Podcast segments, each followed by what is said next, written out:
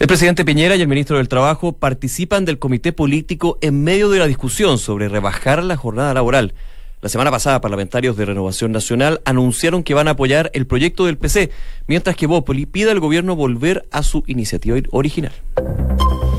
Una en punto, muy buenas tardes, ¿cómo están ustedes? Bienvenidos a una nueva edición de Noticias en Duna, una jornada bastante movida en el ámbito noticioso, estamos muy pendientes de lo que vaya a pasar tras este comité político que llegó con invitado de sorpresa, como tú comentabas, Nico, así que continúa la discusión y vamos a ver si se logra un ordenamiento al interior de la coalición. 40 horas, 41 horas, 45 horas, pero hay un tema de fondo ahí en la ala de Chile Vamos que está bien, bien complicada. Pero no solamente de jornada laboral estamos con noticias, sino que hay muchísimas más informaciones que vamos a estar revisando en los próximos minutos aquí en Duna. Pero antes, como siempre, ¿qué pasa con el tiempo?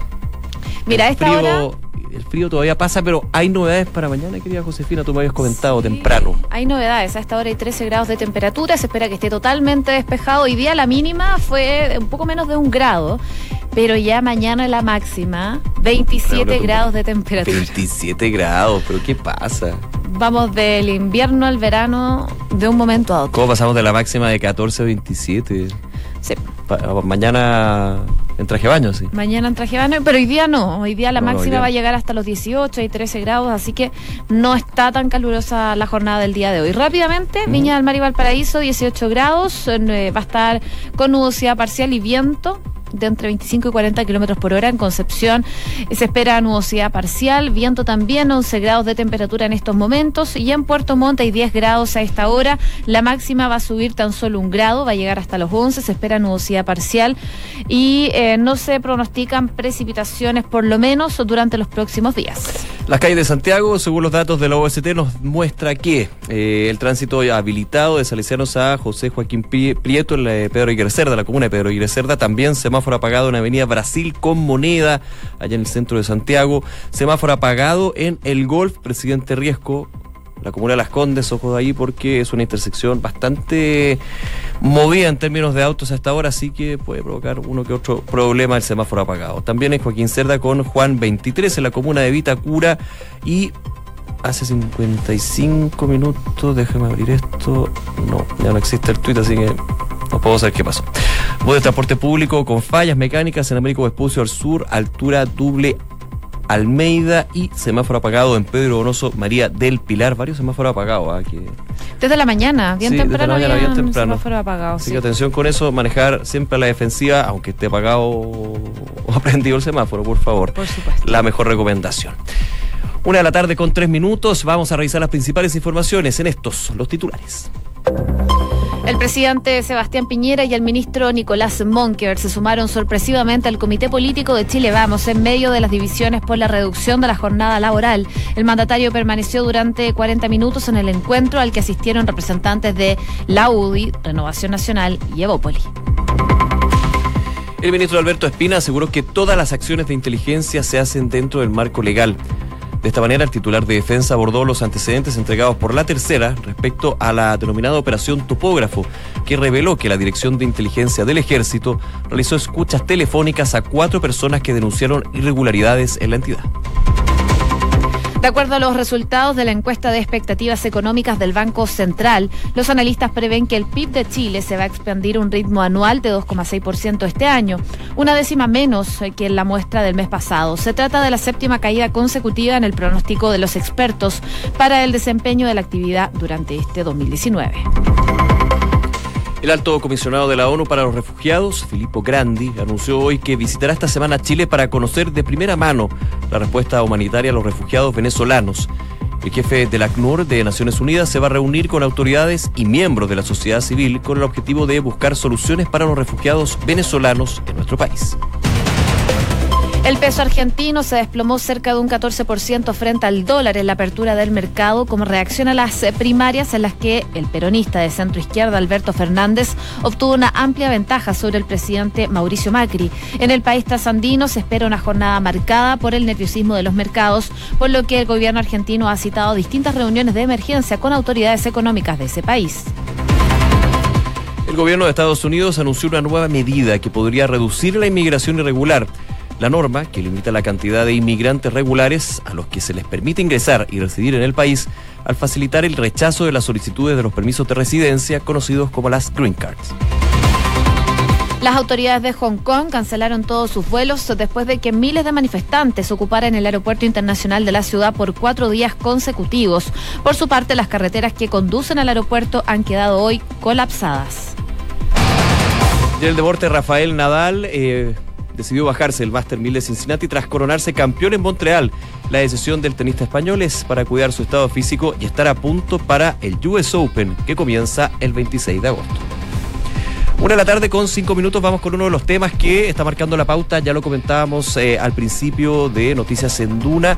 Está complicada la situación de Chile Vamos, principalmente porque el día de hoy, tradicional comité político de los días lunes, justamente se estaba abordando el tema de la reducción laboral. La semana pasada una, una indicación que se va a sumar al proyecto del gobierno y eh, también parlamentarios de Renovación Nacional que están eh, dando su bien al proyecto impulsado por la diputada Camila Vallejo y también Carol Cariola. A esta hora están hablando justamente los presidentes de Chile Vamos. Vamos a escuchar lo que dice la titular de la UDI, Jacqueline Barrizel. Al, al, Ministerio del Trabajo que nos entregue los estudios en donde se acredita que con ese proyecto eh, se pierden cerca de 300.000 puestos de empleo. Por lo tanto, acá eh, lo que el proyecto que, presentó el gobierno es un proyecto que eh, genera flexibilidad laboral. Eh, esta flexibilidad laboral permite una rebaja horaria y que además hay consenso en que tiene que ser progresivo en, en el tiempo para darle tiempo, sobre todo a las pymes, para que puedan eh, adaptarse a esta, a esta realidad. De manera de que eh, eso, en eso no hay ninguna diferencia entre los partidos, cada presidente de partido se ha eh, comprometido, nos hemos comprometido para conversar esto con nuestras respectivas bancadas, tanto de diputados como de senadores, de manera de eh, no permitir que se no solo se aprueben leyes que son inconstitucionales, sino que además se aprueben leyes que van a generar un daño tan grande, sobre todo a las pymes, que son las que dan mayor trabajo a en nuestro país. Y en segundo lugar, también lo que, eh, se coordinó fue eh, que la indicación que va a presentar el, gobierno no solo se va a se está trabajando con los, eh, con los parlamentarios de la Comisión de Trabajo, sino que además se va a trabajar con los presidentes de los partidos, así como o con quien los presidentes determinen en, en, este caso.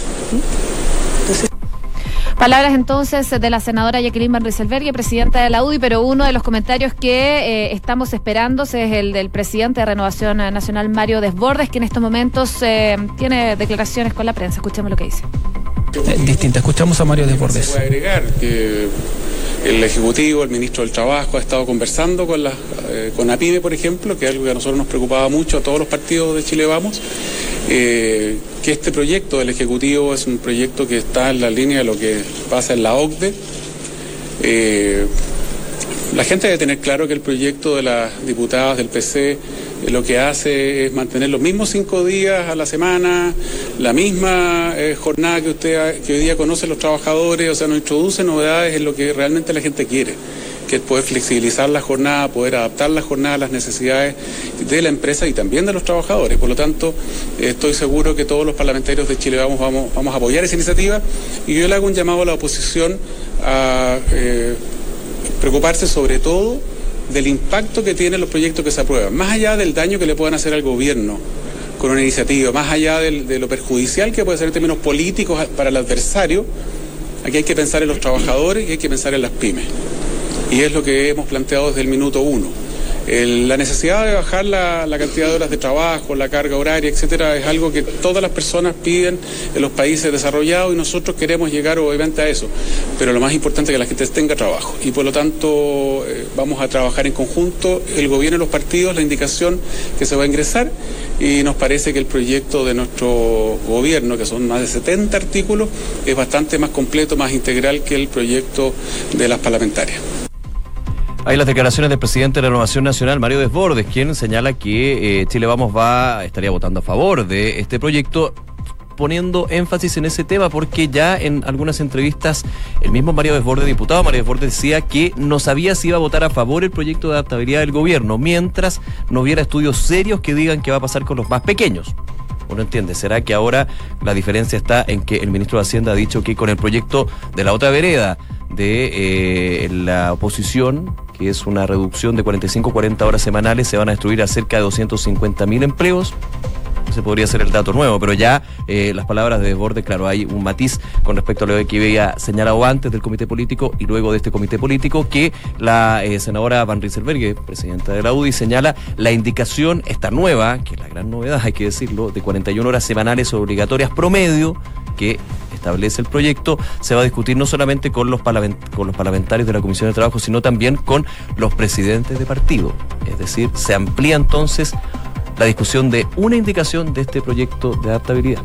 Bueno, eh, declaraciones entonces que daban los presidentes de los partidos. Continúan estas declaraciones a la prensa, pero llama la atención eh, las declaraciones que hace principalmente el presidente de RN, Mario Desbordes, que era uno de los que se veía ahí eh, más aparte, en el fondo, de los otros presidentes de partido en cuanto a este proyecto de rebajar la jornada laboral. Ahora entonces lo que hace Desbordes es un llamado a la oposición a preocuparse por el impacto de los proyectos que se aprueban, pese a que en RN hay personas que sí están apoyando de alguna forma o cierto modo eh, el proyecto presentado por las parlamentarias del Partido Comunista. Bueno, hace algunos minutos eh, habló, como tú decías, el eh, ministro de Hacienda, Felipe Larraín, y de esta forma también el gobierno vuelve a arremeter contra este proyecto que rebaja la jornada laboral de 45-40 horas semanales que propone la diputada Vallejos. Y según lo que decía el ministro de Hacienda, es que esto podría generar la pérdida de empleo de hasta 250 mil puestos de trabajo. Decía que la clave es la flexibilidad y la gradualidad, puntos que hacían énfasis los presidentes de los partidos en esta conferencia de prensa, que al parecer ese fue el foco de la discusión que tuvieron ahí dentro. En la mañana estuvo en Dura en Punto el senador Felipe Cast ya por Evópoli. Eh, Evópoli, de hecho, ya en la mesa, el comité político, lo que se adelantaba en la prensa y también nos eh, confirmaba el senador durante la mañana, una entrevista que pueden revisar, por supuesto, en duna.cl, eh, el partido iba a pedir al gobierno restituir el proyecto original, es decir, sin esta indicación de las 41 horas porque señalaba que iba a generar problemas en el empleo, iba a justamente tener un impacto en la generación de nuevos trabajos y también la destrucción de puestos de puestos de trabajo actuales. Eso es lo que decían desde Evópolis, de que iban a solicitar eh, justamente restituir, eh, dejar de lado la iniciativa, esta, este, esta, indicación que se va a ingresar al, Congreso, pero con las palabras de los presidentes de la UIRN queda claro que la indicación se mantiene, pero se va a trabajar a nivel de los presidentes de los partidos, o sea, bastante más amplio, algo que eh, se da pero no es tan habitual eso, hay que decirlo, que una indicación, obviamente me imagino que se va a ver todo el proyecto, pero aquí lo que ha generado ronchas, eh, no solamente en el conglomerado de Chile Vamos, donde se ha hablado de improvisación, se ha hablado de que la diputada Camila Vallejos y Carlos Cariola le doblaron la mano al gobierno, que la encuestitis llegó a un punto en que se está cambiando la génesis de un proyecto eso es justamente uno de los grandes temas que se ha discutido en el comité político. Vamos a tener obviamente más... Eh, más claridad con respecto a cuál fue el tono, porque sorpresivamente llegó el presidente Sebastián Piñera y el ministro del Trabajo y Previsión Social, Nicolás Monkever, y estuvo harto rato ahí. Estuvieron harto rato, así que Va a continuar la discusión. Ordenando, la, ordenando las filas. Es un proyecto relevante, ¿ah? porque recordemos que distintas encuestas han mostrado que hay eh, una mayoría apabullante en términos de que eh, los chilenos quieren rebajar las horas de trabajo. Ahí obviamente lo que está diciendo el gobierno es, nosotros vamos a rebajar las horas de trabajo, pero también con la posibilidad de que haya una adaptabilidad, una flexibilidad. Desde la otra vereda, desde la oposición, dicen que aquí la letra chica del gobierno se sigue imprimiendo y que finalmente va a haber más bien una situación que le va a dar más poder, más presencia al empleador que al empleado. Bueno, el foco que ponían eh, principalmente en este debate, en general de manera transversal, es cómo le puede afectar esto a las pymes. Así que probablemente eh, va a seguir la discusión y reuniones también con pymes para ver cómo esto puede afectar tanto el proyecto de Vallejos como el proyecto del gobierno. Claro, la clave está, lo que señala el gobierno es la gradualidad. Mm La adaptabilidad por un lado, pero también la gradualidad. Y creo que en ese punto la gradualidad es justamente lo que le interesa bastante al empresariado, porque justamente reducir las horas de un sopetón, como es lo que se dice, eh, estaría estableciendo el proyecto de la diputada Vallejo, puede generar un impacto bien, eh, bien profundo. Y sin la flexibilidad que establece el otro. Ahora, ¿cuál de los dos proyectos es el mejor? queda justamente la discusión que se va a dar en el Congreso, porque evidentemente todos tienen uno que otro punto. Ya la semana pasada se le preguntaba a gobierno, representantes del gobierno en este caso, y a representantes de quienes eh, levantan el proyecto de la oposición, donde estaban los estudios, si tenían estudios para dimensionar cuál era el impacto negativo, más bien del positivo, porque el positivo todos estamos de acuerdo que trabajar menos te va a dar más tiempo para poder tener calidad de vida, para tener vida familiar, eso yo creo que nadie está en contra. Lo que pasa es, ¿qué te puede pasar en una economía que, de hecho, el día de hoy, encuesta del Banco Central, los economistas proyectan que vamos a crecer solamente un 2,6%? guerra comercial entre medio. Eso también lo que hablábamos en la mañana con el senador Felipe Casa. Así que está revuelta nuevamente las aguas de Chile Vamos justamente por este tema de la reforma laboral. Una de la tarde con 16 minutos. Escuchas Noticias en Duna con Josefina Stavrakopoulos y Nicolás Vial. Me imagino que muchos ya habrán escuchado hablar de la operación Topógrafo, eh, esta situación que reveló el día de ayer, la tercera, en donde se da cuenta que el ejército espió durante principalmente el año 2017 a cuatro personas, dos funcionarios activos y dos en retiro del ejército. Todos ellos eran denunciantes de supuestas irregularidades al interior de esta institución eh, castrense y se trató principalmente de em, pinchazos, pinchazos a los teléfonos para ver las conversaciones de estas personas esta operación, como les decía, eh, fue realizada por la Dirección de Inteligencia del Ejército, la DINE, y quedó reflejada en al menos en cinco minutos que fueron elaboradas ese mismo año, en 2017. Por supuesto, esta situación eh, ha sido tema, eh, de hecho el ministro Alberto Espina tuvo que salir hoy día a dar declaraciones respecto de esta situación y de hecho ya ofició a la Fiscalía Militar para que indague supuestos espionajes del ejército a funcionarios activos y en retiro. Claro, hay un oficio para el Ministerio Público Militar y eh, eh, lo que ha señalado el ministro de Defensa es que la información que él maneja es que ha sido todo dentro de la ley. Eh, lo comentábamos durante la mañana, la DINE tiene que solicitar a un ministro de la Corte de Apelaciones de Santiago la aprobación para poder llevar a cabo esta interceptación de mensajes o llamados telefónicos, que en esta, esta nota, este reportaje que llevó el día de ayer la tercera, hablaba de miembros del ejército que estaban entregando información sobre irregularidades de distinto tipo y que estaban dentro de esta este grupo de cuatro, si no me equivoco, más un periodista, eh, de interceptaciones que de alguna manera llegaba al punto ya, perfecto, tú puedes tener eh, la aprobación de un juez, en este caso, un, ministro de la Corte de Apelaciones, pero ¿se justifica? ¿Es por el bien de la seguridad nacional? Porque justamente la inteligencia va a eso. Cualquier medida de inteligencia, cualquier gasto, recordando lo que es la polémica por los gastos reservados, se justifica cuando está la seguridad nacional de por medio y cuando hay también una información. De hecho, habían algunos que decían que lo más raro de aquí de todo esto es que las transcripciones todavía existan, porque por la... Sí, deberían estar eliminadas normativa se eliminan ese tipo de transcripciones, algo que se ha discutido muchísimo en el Congreso. Hay muchos que dicen por qué se tiene que eliminar. Se habla nuevamente de la seguridad nacional, pero cuando se ha mostrado desgraciadamente que hay ciertos vicios, no de ilegalidad, pero sí de irregularidades, en este caso, evidentemente tener la prueba fehaciente de para qué y por qué se hicieron es, relevante. El ministro de Defensa entonces eh, ya eh, señala y dice que eh, se ofició entonces para tener más información al respecto, pero asegura la información que tiene, que la entrega al ejército, de que se hicieron dentro del marco legal. Escuchemos en concreto qué fue lo que dijo el ministro Alberto Espina, ministro de Defensa, respecto de esta operación topógrafo. Desde el punto de vista del cumplimiento de la ley, las acciones de inteligencia se han hecho dentro del marco legal. La investigación de los antecedentes que se habrían dado a conocer y que podrían eventualmente provenir de la Dirección de Inteligencia del Ejército lo está indagando a petición del ejército de inmediato por el segundo juzgado de eh, militar y quiero señalarle que además para reforzar nuestra preocupación sobre esa materia le he pedido al Ministerio Público Militar que es independiente que se haga parte en esa investigación para que se conozcan los hechos. Hay las declaraciones del ministro de Defensa, Alberto Espina, quien explicó también eh, que el comandante en jefe del ejército, el general Ricardo Martínez, ya le había informado eh, el viernes que los medios de comunicación estaban investigando este caso y por lo tanto ya habían acordado ese mismo día eh, que él remitiría toda la información que disponía según el segundo juzgado militar para que hicieran una investigación exhaustiva. Así que continúan estas investigaciones ahora por parte de la Fiscalía Militar a petición del Ministerio de Defensa. Una de la tarde con 20 minutos. Escuchas Noticias en Duna con Josefina Stavrakopoulos y Nicolás Vial.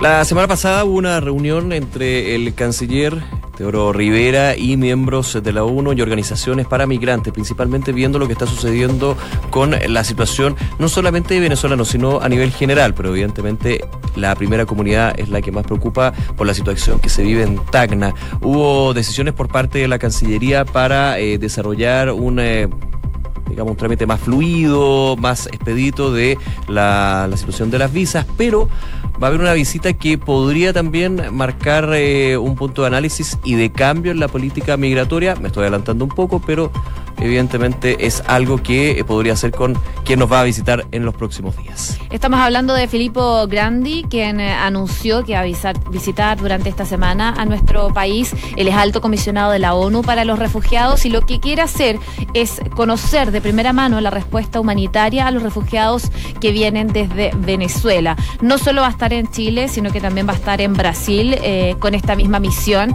ver la situación de venezolanos que migran de su país.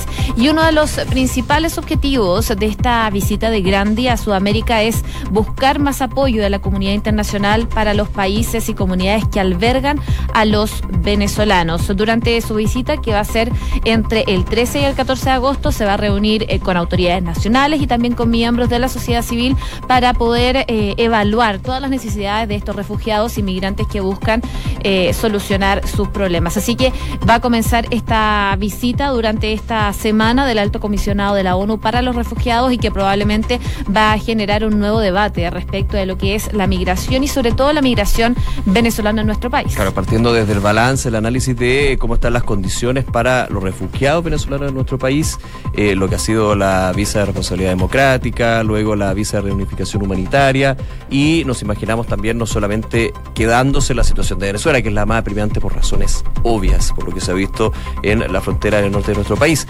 y en otros países también, o sea, el éxodo de venezolanos de su patria por la situación que se vive, la crisis económica, política, social que sigue en esa nación. También se podría extender a otras eh, comunidades, como por ejemplo la haitiana, el, análisis, el balance me refiero yo, y obviamente también algunas más que llevan bastante más tiempo aquí en nuestro país. Así que va a ser una visita importante, vamos a ver ahí cuáles son eh, la mirada que tenga y también la reacción que tenga el gobierno con las reuniones que sostendrán con este alto comisionado de la Oficina de Refugiados de las Naciones Unidas. Una de la tarde con 23 minutos. Noticias en Duna con Josefina Stavrakopoulos y Nicolás Vial. Bueno, y viajamos brevemente a Argentina porque hay novedades. Les contábamos ayer, eh, se realizaron las primarias abiertas, simultáneas y obligatorias, más conocidas como las PASO, que son un termómetro de lo que va a pasar en las elecciones generales del 27 de octubre, cuando se elija al presidente de Argentina. Lo que se supo del día de ayer es que el triunfo de Alberto Fernández y Cristina Kirchner por 15 puntos de diferencia está generando reacciones por parte del gobierno de Mauricio Macri que es también candidato a la Casa Rosada. Y lo que es concreto es que hoy Macri se reunió con algunas personas de su gabinete y se está evaluando eh, un cambio de gabinete. Todo esto tras la situación que ha generado esta derrota por parte del de, eh, candidato peronista. Em, y bueno, va, vamos a tener que esperar porque eso de las dos y media de nuestro país se va a hacer este anuncio por parte del jefe de Estado. Ahora, un cambio de gabinete podrá cambiar tu escenario electoral de aquí a octubre. Difícil. Muy difícil. De hecho, ya con esta gran encuesta nacional, encuesta nacional, porque claro, las paso, había alrededor de mil, mil cien eh, candidatos para gobernaciones, para senaturías, para también ser diputado Ahí siempre existe el tope del 1,5% de la votación. Si uno está por debajo, está descartado. Los pasos finalmente son las mismas, pensar como las primarias que hay aquí en Chile cuando las colectividades tienen, por ejemplo, cuatro candidatos a la presidencia, los presidenciables y finalmente queda uno. La diferencia es que aquí votan todos los habilitados, es, son obligatorias, de hecho fue un porcentaje de abstención bastante bajo en términos de otras elecciones. Es el gran termómetro en la gran encuesta.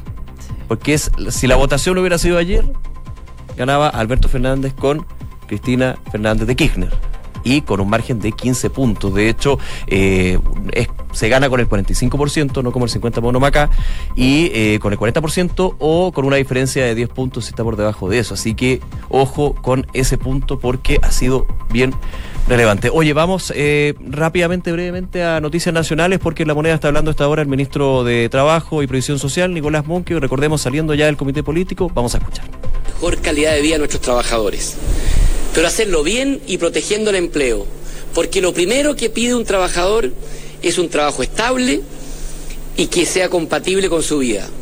Y lo que estamos haciendo en el proyecto de adaptabilidad y modernización laboral es precisamente eso, poderle garantizar a todos los trabajadores, independientes si trabajan en una empresa grande, mediana o pequeña, que su fuente de trabajo esté segura y al mismo tiempo que tenga más horas libres para hacer su vida más compatible con el trabajo, para estar con la familia, para practicar deporte, para poder tomar un curso, para poder realizar su hobby, para descansar.